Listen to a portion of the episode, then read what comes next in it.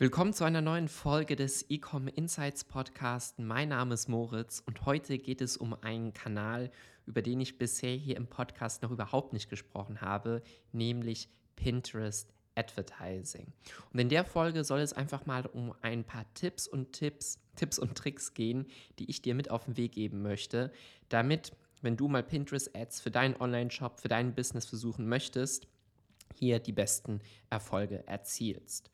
Legen wir also direkt mal los und zu Beginn kann man sagen, dass Pinterest Ads sich wunderbar als Kanal eignen kann, nicht muss, aber eignen kann, um eine inkrementelle Reichweite zu erzielen.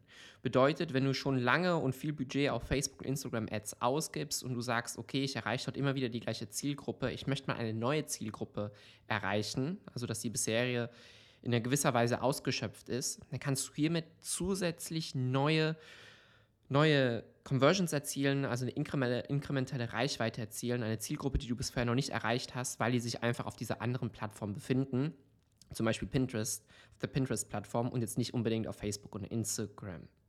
Dabei solltest du allgemein nicht vergessen, wo sich Pinterest überhaupt innerhalb der Customer Journey befindet, nämlich sehr, sehr am Anfang der Customer Journey. Also noch viel, viel vor Facebook und Instagram Ads. Du kannst dir vorstellen, hängt natürlich auch von deinem Produkt ab und wie lang dort die Customer Journey allgemein ist.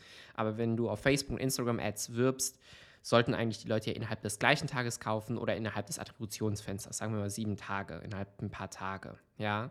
Bei Pinterest Ads ist es aber so hingegen, dass wir hier in, uns in der Customer Journey befinden, die Wochen vorher stattfinden kann. Ja, also Leute haben zum Beispiel Geburtstag und wollen dann ihre Geburtstagsfeier planen und suchen sich dann schon zwei Monate vorher äh, Tipps heraus, holen sich Inspiration und so weiter. Und da kannst du natürlich jetzt zum Beispiel ansetzen, wenn du jetzt Produkte für den Geburtstag verkaufst oder ähnliches.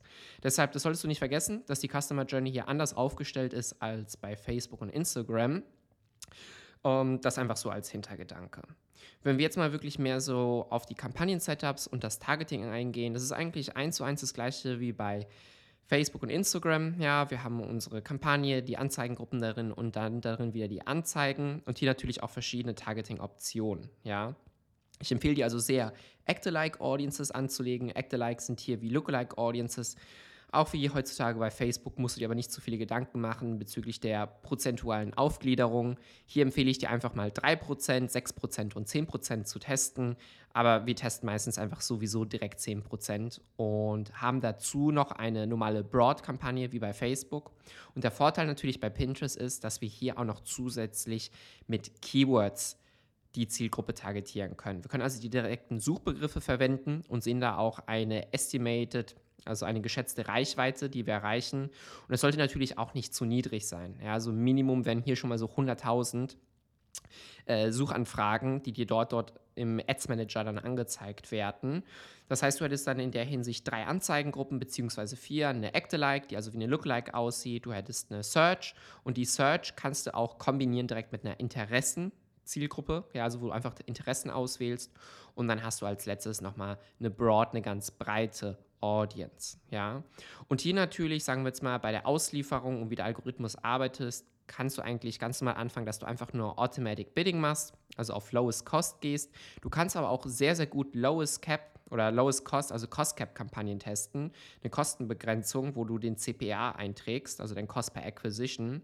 Und hier würde ich dir empfehlen, für den Anfang ein Ziel CPA 10 bis 20 Prozent über dem anzulegen, was dann tatsächlicher Wert ist. Ja, ähm, und in der Hinsicht kannst du dann schauen, ob der Algorithmus überhaupt die Werbeanzeigen zu dem gezielten Cost Cap ausliefert.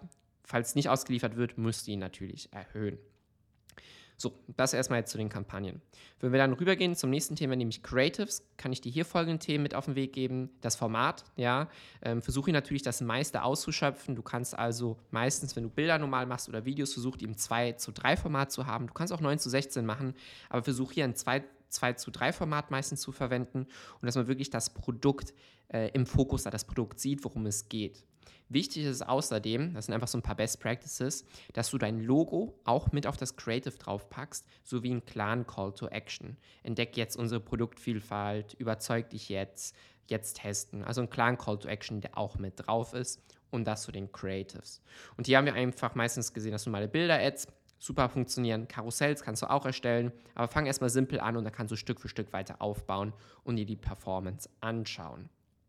Dann, bevor es live geht und du deine Landingpage, deine URL noch hinterlegst, vergiss hier nicht, wenn du das wichtig ist und ich würde es dir empfehlen, noch die UTM-Parameter hinzuzufügen.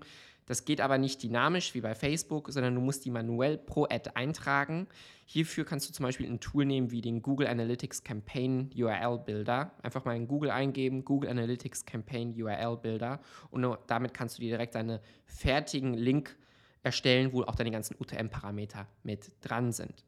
Wenn deine Kampagnen dann für ein paar Tage laufen und es wird Budget ausgegeben, die ersten Conversions kommen rein, dann schau dir auf jeden Fall mal einfach die Performance an mit deinen KPIs, mit deinen Metriken.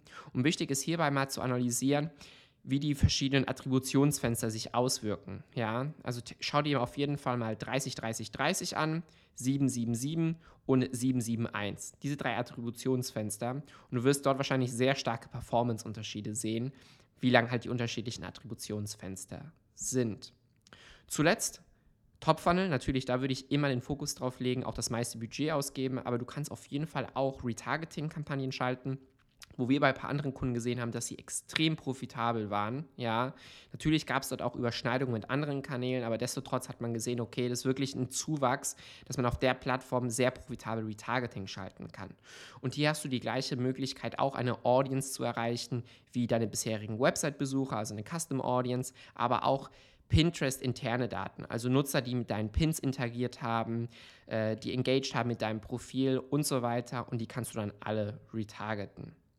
Das war's also jetzt erstmal mit dieser Folge zum Thema Pinterest Ads. Ich hoffe sehr, sie hat dir gefallen. Wenn ja, dann schreib mir doch gerne auf Instagram, auf LinkedIn und vergiss nicht, den, Abonnier äh, den Podcast zu abonnieren. Und wenn du deinen Online-Shop auf das nächste Level heben möchtest und diesen skalieren möchtest, dann klick auf den Link in der Beschreibung und vereinbare dein kostenfreies Erstgespräch. Also, dir noch einen schönen Tag und bis zum nächsten Mal.